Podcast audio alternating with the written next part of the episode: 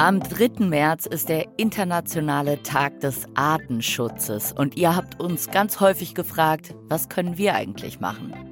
Und wir wollen diese Fragen natürlich beantworten. Genau. Deshalb geht es heute bei Tierisch um Artenschutz und dem Thema, was jeder von uns da selber beitragen kann. Also würde ich sagen, los geht's.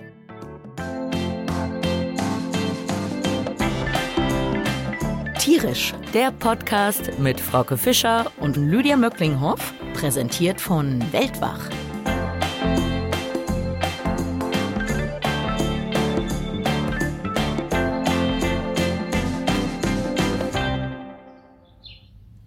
Hörst du's? Ich habe was ganz, ganz leises Piep, Piep, Piep gehört. Na, Warte vielleicht ich habe ich es mir eingebildet. Warte. Ich warte.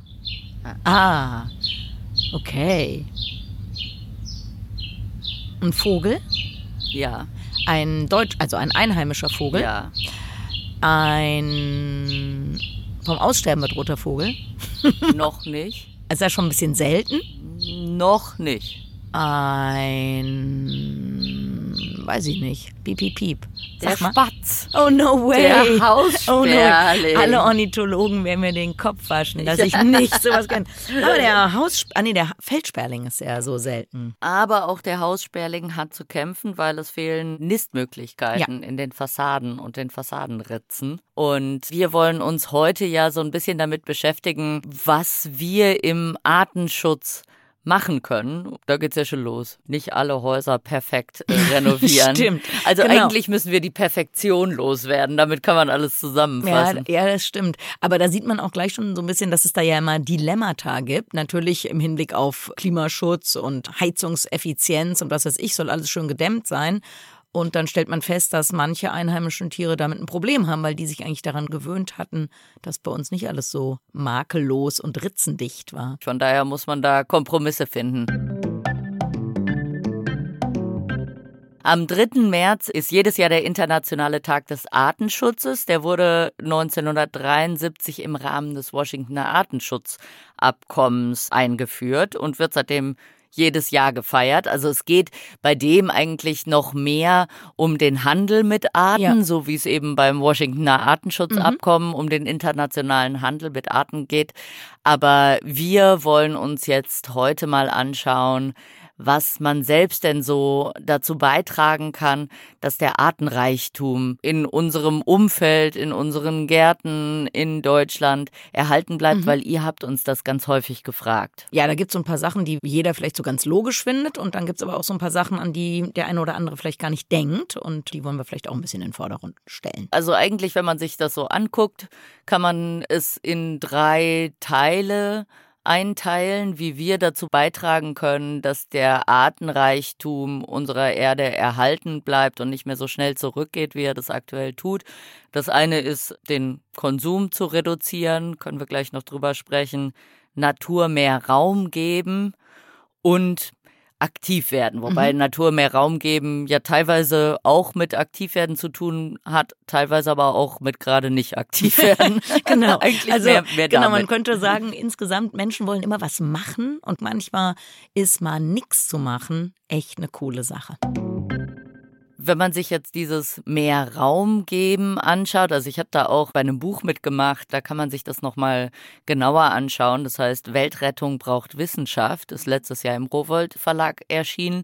Da habe ich ein Kapitel geschrieben. Also da haben verschiedene Wissenschaftler, haben jeweils Kapitel geschrieben über die drängendsten Fragen unserer Zeit und die Franka Parianen, deren Herausgeberin, hat vorne drin einen Satz geschrieben. Sie hat gesagt, ich vermisse die Zukunft, also bin ich sie suchen gegangen. Das finde ich sehr, sehr schön. Ja. Und da habe ich ein Kapitel dazu geschrieben, auch so zum Thema, was können wir machen, aber eben auch so ganz grundlegend, warum geht die Vielfalt auf unserer Erde zurück und auch Sebastian Lotzkart, ein Herpetologe, der sich eben auch sehr viel mit Biodiversität beschäftigt, hat auch ein Kapitel geschrieben, wo man eben auch sehr gut nachlesen kann, was können wir machen, wo sind die Probleme und wo sind aber vor allem die Chancen Genau. und Möglichkeiten. Und da wollen wir uns heute vor allem drauf Genau, man kann vielleicht nochmal stürzen. sagen, Wir alle machen ein kleines bisschen was falsch. Das ist insgesamt eine Riesenkatastrophe für Biodiversität und Ökosystemleistung. Und im Umkehrschluss heißt es, dass alle ein kleines bisschen was richtig machen können, was auch einen Rieseneffekt hat. Weil manche Leute ja sagen, ja,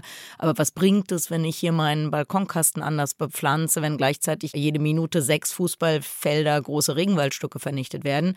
Das stimmt, das ist im Vergleich dann wenig, aber das sollte uns nicht davon abhalten, was zu machen. Also ich sehe es auch so, es ist ja nicht bei jedem Einzelnen die eine große Verkackung, die dazu führt, dass unser ökologischer Fußabdruck ja. zu groß ist, sondern mhm. es sind viele kleine Sachen, die sich dann einfach akkumulieren, die sich auch weltweit akkumulieren und dazu führen, dass wir in diese Situation geraten. Warum dann nicht auch viele kleine Sachen richtig machen um dem mhm. entgegenzuwirken. Also man denkt, man muss die eine große Geste machen und das fühlt sich dann zu groß an und dann macht man lieber gar nichts. genau. Also lieber ja. einfach mit den kleinen Sachen anfangen, die mhm. einem vielleicht auch leicht fallen. Genau, manchmal tut es ja gar nicht doll weh und kann trotzdem großen Erfolg haben. Da können wir mal anfangen mit der Natur mehr Raum geben. Du hast eben gesagt, dass man dann denkt, so, ach, wenn ich jetzt auf meinem Balkon irgendwie da was bepflanze, das bringt ja gar nichts im globalen Maßstab oder auch so im Maßstab von Deutschland. Da finde ich aber den Begriff Trittsteinbiotope mhm. bieten. Ganz, ganz toll. Weil, ja. also ich habe mir mal die Zahlen angeguckt. Landwirtschaftlich genutzte Flächen in Deutschland 52 Prozent. Also mhm. wahnsinnig viele.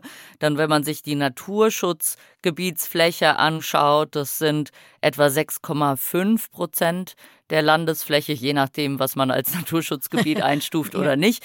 Und Privatgärten, also insgesamt gibt es in Deutschland 17 Millionen Privatgärten auf einer Fläche von 680.000 Hektar. Das sind dann, ja, je nach Quelle, wo man schaut, so 2 Prozent bis 3,5 Prozent. Mhm. Das klingt wenig. Aber das Besondere an den Gärten ist, ich habe eben schon den Begriff gesagt, Trittsteinbiotop, dass die so sprenkelweise verteilt sind. Also das ist was ja. ganz anderes anderes als Naturschutzgebiete, ist was anderes als landwirtschaftlich genutzte Flächen, die oft alle aneinander hängen, sondern es sind so ganz kleine Orte und die kann man eben zu kleinen mhm. Naturoasen machen und den Tieren dadurch die Möglichkeit geben, sich auszubreiten. Also Trittstein trifft das, finde ich, ganz gut. Mhm. Die Biene ist dort, dann, oder die Wildbiene vor allem, also da ja. kommen wir gleich noch drauf zu sprechen. Die Insekten sind dort und die fliegen eben nur eine XY-weite Strecke. Wenn man aber jetzt viele Gärten, viele Balkone hat, die ihnen Möglichkeiten zum Leben, zum Fressen, zum Trinken bieten, dann können sie sich daran eben weiterhangeln. Genau. Und das hat eine wahnsinnige Wirkung. Ja, weil man ja auch sagen muss, dass häufig das Problem jetzt zum Beispiel gerade bei Insekten ist, dass sie, also angenommen, sie sterben an einem Ort lokal aus, aus welchem Grund auch immer, strenger Winter oder was da immer passieren kann, natürlicherweise. Und solche isolierten Bereiche, selbst wenn sie gutes Habitat bilden, können nicht wieder besiedelt werden, wenn es solche Trittsteinbiotope nicht gibt. Also die genau. brauchen sozusagen ein bisschen Hilfe. Und ich habe jetzt leider die Zahlen nicht ganz genau im Kopf, aber es gibt eine Studie aus England, die haben sich Hummeln angeguckt in solchen Gärten, also in Gärten von Leuten. Und die haben festgestellt, wenn man wenigstens einen Teil seines Gartens naturnah gestaltet, dann steigt da die Anzahl von Hummeln, ich glaube, um 80 Prozent oder so. Und wenn wir mhm. das dann wieder umrechnen, mal 17 Millionen Gärten, dann kommen wir da doch schon zu ganz schön tollen große, Ergebnissen. Große Zahlen. Ja, auch eine Studie aus England, die ich ganz witzig fand.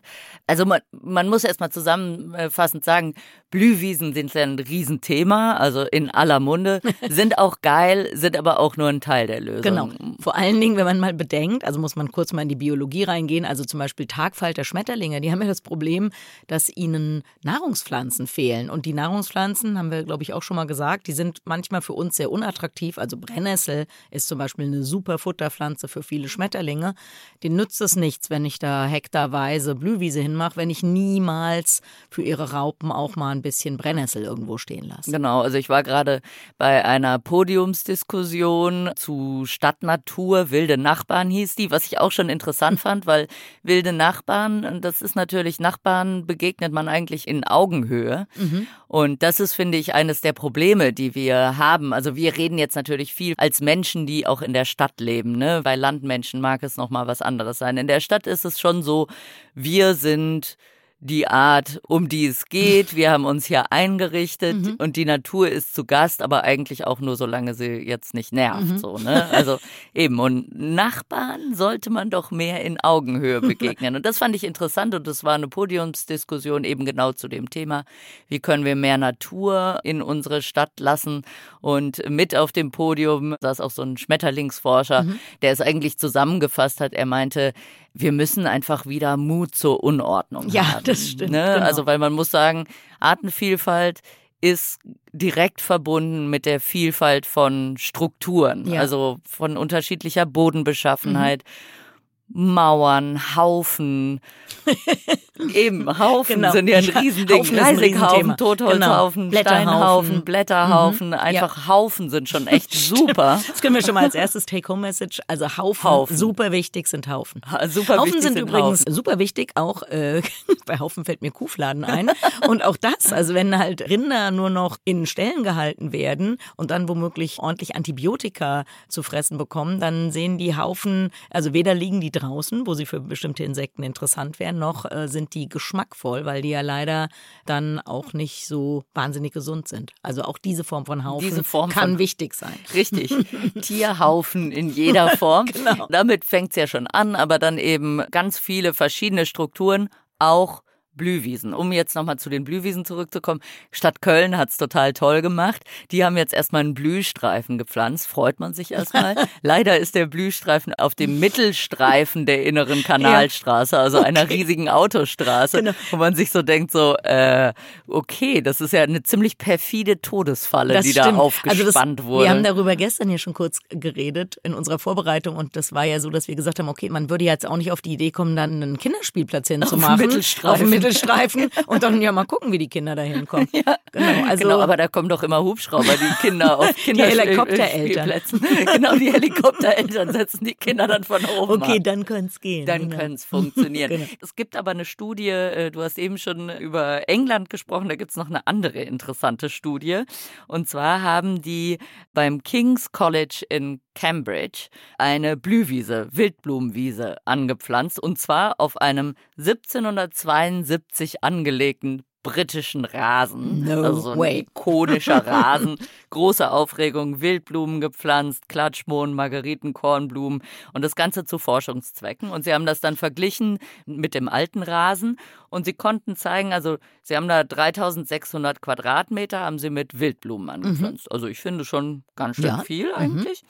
Und sie konnten zeigen, dass auf dieser Wildblumenwiese dreimal mehr Pflanzenarten, dreimal mehr Spinnen- und Käferarten äh, gelebt haben, dementsprechend dann aber auch, also allgemein bis zu dreimal mehr Insektenarten, dadurch dreimal mehr Fledermäuse über der Wiese äh, gesichtet worden und allgemein das 25-fache an Biomasse an terrestrischen Wirbellosen, also an mhm. Insekten, Spinnen, Käfer, was auch immer, ja.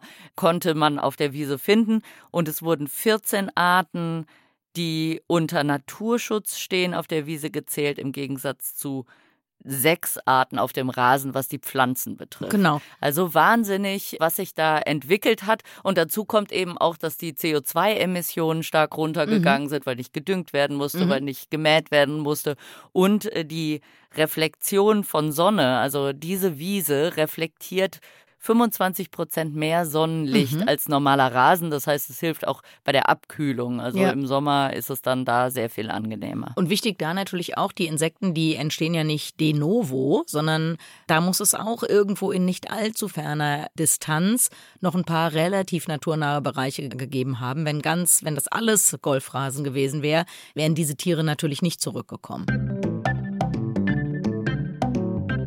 Kann man auch vielleicht mal kurz über Insektenhotels sprechen. Also im ja. Prinzip sind es mhm. ja Wildbienenhotels, mhm. wenn man mal ehrlich ist. Mhm. Was wir so raushängen mit den Röhren, also das gibt Platz für Wildbienen, nicht für andere Insektenarten. Die brauchen andere Strukturen und selbst bei den Wildbienen nur ein kleiner Prozentsatz, weil sehr viele Wildbienen brüten in Sandböden. Ja. Das heißt, die brauchen Sandböden.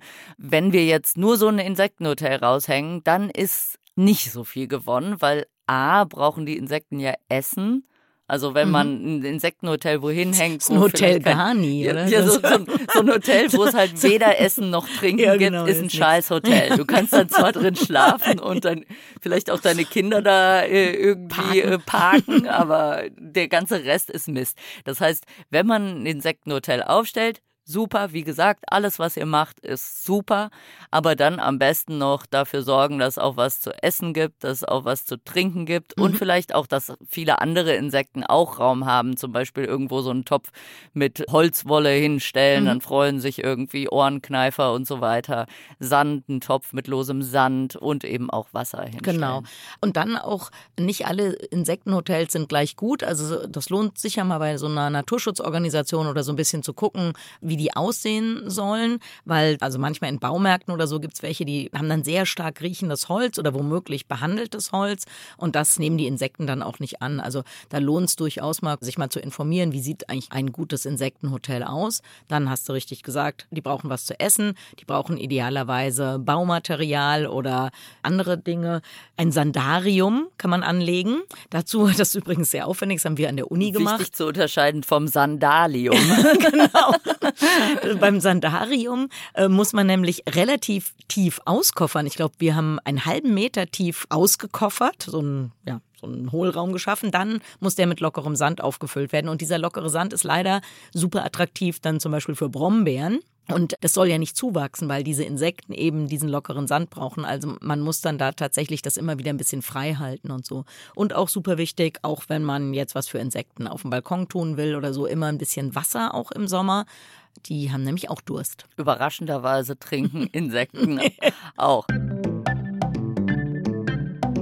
Ihr merkt schon, es gibt ganz, ganz viele Möglichkeiten und eigentlich ist das auch so ein bisschen der Schlüssel. Eben ganz viele unterschiedliche kleine Dinge zu machen. Also mhm. man sieht ja oft, dass äh, irgendwie so Patenschaften für diese Baumscheiben übernommen werden in der Stadt, also diese mhm. Erde ja. rund um den Baum. Da ist natürlich super, wenn man dann da auch Vielfalt und Haufen anbietet. Ja, genau. Und schon die Bodenvielfalt, also dass man an einer Stelle ein bisschen Humus einträgt, an einer Sand. Sobald der Boden vielfältig ist, kann dann eben auch eine Pflanzenvielfalt und dann eben auch eine Tiervielfalt entstehen. Genau. Also wer einen Garten hat, jetzt ist ja ein bisschen zu spät, um das zu sagen, aber dann zum Beispiel Beispiel auch Laubhaken. Man sollte eigentlich einen Teil des Laubes liegen lassen, also weil das auch eben Insekten in der oberen Bodenschicht ein bisschen schützt, wenn es mhm. auch kalt und trocken wird oder sowas.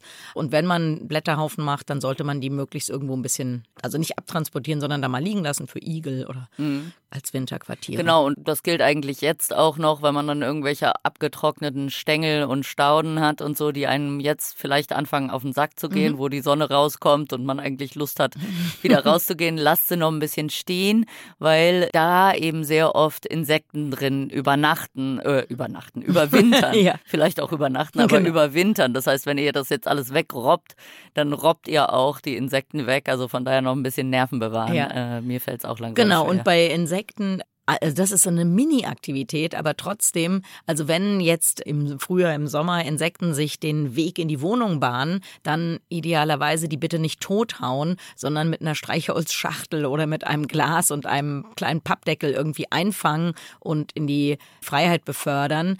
Also die äh, sind in der Regel ja nicht mit großer Begeisterung zu uns gekommen, sondern aus Versehen. Und das ist eine kleine Aktivität, aber wenn man die Insekten rausschmeißt, anstatt tot zu hauen, tut man auch was Boah, Gutes. Immer diese Marienkäfer Schneekäferflut, die dann irgendwann im Frühjahr stattfindet. Bei mir schlafen die alle irgendwie in den Fensterläden ja. und alles voll. Naja, aber auch sehr schön. Und man muss eben sagen, dass die Stadtnatur ein großes Potenzial birgt. Also schon heute gibt es eine sehr große Vielfalt in den Städten, weil eben, wie gesagt, Strukturvielfalt, es gibt viele Biotope schon in den Städten und da kann man sehen, wenn man sich ein bisschen Mühe gibt. Also wenn ich jetzt hier von meinem Balkon schaue, dann schaue ich auf so einen Park mit Gras und dann irgendwie noch so ein paar nicht nativen Baumarten, wo man denkt, wie schade, das wäre so eine große Fläche und man muss sagen, so ein gemähter Rasen, ich habe es ja eben schon angerissen, der hat ungefähr die Biodiversität eines Parkplatzes. Ja. Also das hat nichts wirklich mit Natur zu tun. Und man sieht, dass halt so viele Potenziale sind. Ne? Und wenn man sich anguckt, also von den 234 in Deutschland gefährdeten oder vom Aussterben bedrohten Brutvogelarten kommen zwei Drittel auch in Berlin ja. vor. Das heißt, sie sind dort, aber sie sind da auch sehr großen Bedrohungen ausgesetzt. Genau. Und da muss man sich darum kümmern, dass die Stadt nicht zur Todesfalle wird. Ja, ne? Genau, also man muss vielleicht noch ein bisschen sagen, Berlin, da gehören ja auch Bereiche dazu, was weiß ich, Grunewald oder irgend sowas, also sehr naturnahe Bereiche. Also man braucht jetzt nicht denken, ach komm, cool, lauter bedrohte Vögel in Berlin, da fahre ich mal zum Potsdamer Platz und gucke nach denen. Mhm. Also da wird man eher wenige finden, obwohl Turmfalken zum Beispiel durchaus auch solche Ersatzbiotope wie so ein Hochhaus irgendwie ganz gut Ich habe auch vor, ja, vor zwei Jahren habe ich mitten in der Innenstadt hier in Köln, also wirklich bei so einem total generischen Platz, habe ich eine Eule gesehen. Ja, ich habe aber oh, schon wieder wir in Frankfurt auch. Ja, in Frankfurt, ich glaube, es war sogar ein Uhu. Und zwar saß der in so einem Abbruchhaus. Also die hatten angefangen, das abzureißen, mitten in der Innenstadt. Und dann saß der da. Der hat sich dann schon von Ratten ernährt, die dann nachts scheinbar auch mal draußen rumlaufen. Ja, vor allem, wenn das genau. Haus abgerissen wird. Ja, da kommt, nee, das Baustopp erstmal oder Abreißstopp erstmal. Ja, ja, aber, aber eben, ich hatte das mal in England, war ich in einem Pub und da liefen überall Mäuse rum. Und wir dann irgendwann die Kellnerin so, äh, was sind mit den Mäusen? Sie so, ja, nebendran wurde irgendwie ein 500 Jahre altes Haus abgerissen und die ganzen Mäuse, die in diesem Haus lebten, sind halt leider umgezogen. ins Nachbarhaus ja, umgezogen. Okay. So. Und wahrscheinlich hat der Uhu das äh, auch gut mhm. gefunden. Ja, genau. Also, genau. Also manche Tiere, und das erklärt auch dann die hohe Artenvielfalt in Städten wie Berlin, können sich schon ja mit uns irgendwie arrangieren. Du hast vorhin gesagt, auf dem Land gibt es ja dann irgendwie noch mehr Tiere als in der Stadt. Das gilt tatsächlich nur für bestimmte Bereiche auf dem Land, denn wenn man da sehr intensive Landwirtschaft betreibt mit sehr großem Einsatz von Kunstdüngern und Pestiziden und auf sehr, sehr großen monotonen Schlägen, dann gibt es da eben leider gar nicht mehr so viele Tier- und Pflanzenarten und dann sind teilweise Parks oder Waldstücke in Städten artenreicher als solche Flächen auf dem Land.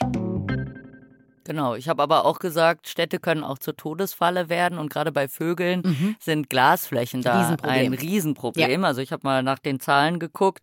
Jeden Tag, also es muss jeden Tag verunglücken europaweit rund 250.000 Vögel mhm weil sie gegen eine Glasscheibe ja. fliegen. Und äh, moderne Architektur ist da jetzt nicht mhm. unbedingt förderlich. Und wenn wir davon reden, was kann man denn selber machen? Also man ahnt schon, was für Vögel ein Problem ist. Also entweder wenn Fensterscheiben gegenüber liegen und der Vogel denkt, er kann da durchfliegen, oder wenn zum Beispiel natürliche Vegetation sich spiegelt.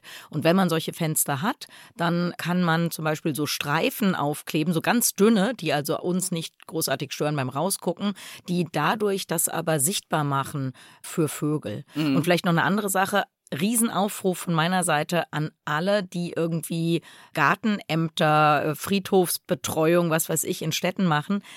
Bitte, bitte, bitte benutzt keine Laubbläser. Der Laubbläser ist ein wirklich ein Todesurteil für alle Insekten. Gestern bin ich wieder in so einer Parkfläche in Frankfurt lang gegangen und jetzt, wo die Tiere da ja alle sozusagen noch überwintern in diesem Laub, was die ganze Zeit liegen blieb und das hauen die jetzt alle weg mit Laubbläsern und das ist eine nahezu hundertprozentige Todesfalle mhm. für alle Insekten. Also da bitte noch, also eigentlich die Dinge auf gar keinen Fall benutzen, weil die Insekten immer sterben, wenn man die benutzt und wenn man das Laub wegmachen muss, dann fangt doch bitte erst im März an, das wegzuhaken.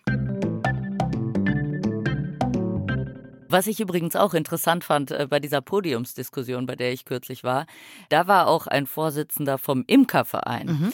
Und der hatte extra eine Broschüre von Greenpeace mitgebracht, auf der stand Rettet die Bienen und dann mhm. waren eben die Honigbienen abgebildet. Mhm. Da muss man aber wissen, also Honigbienen sind domestizierte Tiere. Ne? Mhm. Das sind keine wilden Tiere. Und bei Rettet die Bienen geht es eigentlich viel mehr um die Wildbienen. Ja, also blöderweise sind Honigbienen ja sogar noch irgendwie eine Konkurrenz. Also genau, gerade wenn eben. der Imker sie schön pampert und füttert, dann sind die so ein bisschen bullymäßig unterwegs und schlechte Nachrichten für ihre Wildbienen-Nachbarn. Genau richtig. Und der Vorsitzende des Kölner Imkerverbandes meinte dann, ja, es gibt halt immer, immer mehr Imker. Mhm. Und das ist tatsächlich ein Riesenproblem für die Wildbienen. Finde ich auch cool, dass er das sagte. Ja. Und er meinte, das heißt aber nicht, dass die Imker alle böse sind, ja. weil die die Bienen reinschleppen, sondern das heißt eher, wir müssen dafür sorgen, dass beide genügend Futter haben, Mhm. also sowohl die Ja. Wildbienen als auch die Honigbienen. Mhm. Aber es ist auf jeden Fall eine wichtige Erkenntnis, wenn es heißt, rettet die Bienen, dann geht es eigentlich nicht unbedingt um die Honigbiene. Ja, genau. Und da, also wenn wir jetzt mal zu Leuten mit mehr Geld kommen und die sich überlegen, ach komm, ich mache mal ein Gründach auf mein Haus, da gibt's auch dann Methoden, möglichst Biodiversitäts, also man kann richtig Biodiversitätsgründächer machen, die dann auch Insekten, Wildbienen Unterschlupfmöglichkeiten bieten. Es gibt den Verein Gebäudegrün. Die haben echt eine gute Seite und da kann man sich ganz viel Info dazu abholen. Also das gilt dann nicht nur für Dachbegrünung, sondern auch für Fassadenbegrünung und was man in seinem Garten machen kann und soll. Ja, also echt so wenig wie möglich versiegeln, immer nur einheimische Pflanzen da anpflanzen, keinen Rollrasen mit Thuja-Hecke. Das bitte nicht. Gutes Stichwort. Wir hatten ja noch den Punkt aktiv werden. Ähm, da haben wir ganz viele Links zusammengetragen, wie man aktiv werden kann, unter anderem durch einen naturnahen oder einen spannenden Garten für Tiere, aber auch durch die Teilnahme an Citizen Science Projekten, weil auch das gibt es ganz, ganz viele Projekte, wo ihr helfen könnt zu sehen, was gibt es noch für Tagfalter, die Stunde der Wintervögel, Ja. die Stunde der Gartenvögel. Genau, dann gibt's Insekten-Challenge von der Stiftung Naturschutz Schleswig-Holstein zum Beispiel. Machen Genau. das im Sommer. Also jetzt denkt vielleicht der eine oder die andere, oh, das aber woher soll ich denn diese Artenkenntnis haben? Das Coole ist, dass es inzwischen echt gute Apps gibt, wo man diese Tiere fotografiert und dann einem mit einer relativ großen Sicherheit gesagt wird, welche Art das ist. Und meine Schwester, die ja anders als ich nicht Bio studiert hat und die sich da jetzt, also die macht was ganz, ganz anderes beruflich und die ist total angefixt von dieser Sache. Die also ist jetzt wie wild dabei, im Garten Insekten zu fotografieren und so. Ich glaube, das geht vielen Leuten so. Wenn man anfängt, sich damit zu beschäftigen, dann fängt man irgendwie so ein bisschen Feuer und Flamme. Auch mein Bürokollege, der nimmt immer an der Stunde der Wintervögel und Stunde der Gartenvögel teil, wohnt aber in der Frankfurter Innenstadt. Er ist Chemieingenieur, aber so hat es ihn eben sensibilisiert, dass er gesagt hat, Mann, wir haben eine Stunde geguckt und ich habe eine Taube und zwei Amseln gesehen. Das, das kann doch eigentlich nicht richtig sein. Also Ja. Finde ich echt cool. Genau, Ja. und da gibt's ganz, ganz viele Möglichkeiten mitzumachen und macht, glaube ich, auch echt Spaß. Mhm. Also quasi Real-Life Pokémon Go kann man da spielen. Genau, und, also- und eben noch was dazu beitragen, dass die Wissenschaft mehr versteht, wie es eigentlich unserer Natur aktuell geht. Ja, das ist eigentlich total wichtig. Und ja, man ist selber, glaube ich, oft überrascht. Neulich habe ich mich mit einem Freund von mir getroffen, der wohnt in Braunschweig. Er hat mir erzählt, dass er in seinem Garten im Innenhof, also auch in der Stadt, inzwischen 800 Tier- und Pflanzenarten nachgewiesen hat. In, ja, in so einem Stadtgarten. Und ich glaube, man kann da richtig challenge-mäßig sich reinsteigern. Und ja, das ist irgendwie cool. Man lernt mehr über die Natur, man, man wird sensibilisiert und man hilft eben, wenn die Daten dann der Wissenschaft zur Verfügung gestellt werden, auch Naturschutz in größerem Maße.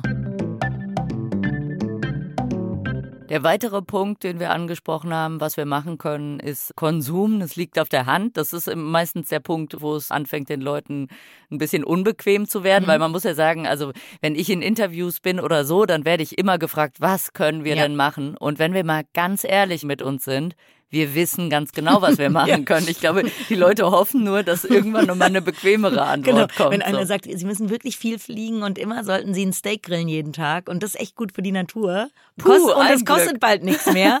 Das wäre cool, genau. Das wäre total super, genau. Also Konsum einschränken klingt erstmal so doof. Und ich sage ja auch, es reicht, wenn man viele kleine Sachen macht und unterschiedlichen Menschen fallen unterschiedliche Dinge leicht. Ja. Also ich zum Beispiel muss keine neuen Sachen kaufen. Das Mhm. fällt mir leicht. Aber ich weiß, dass das anderen Leuten schwerfällt. Mhm. Die möchten gerne neue Sachen besitzen.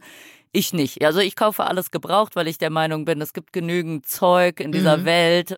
Es ist alles da. Also eBay Kleinanzeigen, man kriegt alles. Ja. Und man muss sich eben immer vor Augen führen, bei jedem Teil, für das man in den Laden geht und das man neu kauft, da wurden Rohstoffe irgendwo aus dem Ja. Boden geholt. Mhm. Also irgendwo aus dem Boden geholt, wo vorher ein Mensch oder ein Tier gelebt hat, die dann dort nicht mehr leben Ja. können, weil da ja die Rohstoffe hervorgeholt werden mussten. Es wird CO2 verbraten ohne Ende bei der Produktion. Es wird Wasser verbraucht ohne Ende bei der Mhm. Produktion. Also auch wenn man jetzt eine neue Waschmaschine kauft, weil die weniger Wasser verbraucht Mhm, als die stimmt. alte, Ja. die muss ganz schön lange waschen, Mhm. bis sie das wieder reingeholt hat, Ja. was bei ihrer Produktion eben rausgeblasen wurde. Naja, und wenn man alles neu kauft, dann heißt ja meistens man hat auch irgendwas Altes, was dann weggeworfen wird und das darf man ja auch überhaupt nicht unterschätzen.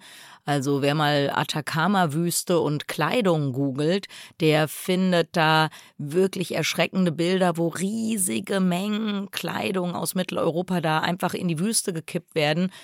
Ja, so werden die entsorgt und das ja, hat einen großen ökologischen Fußabdruck. Genau.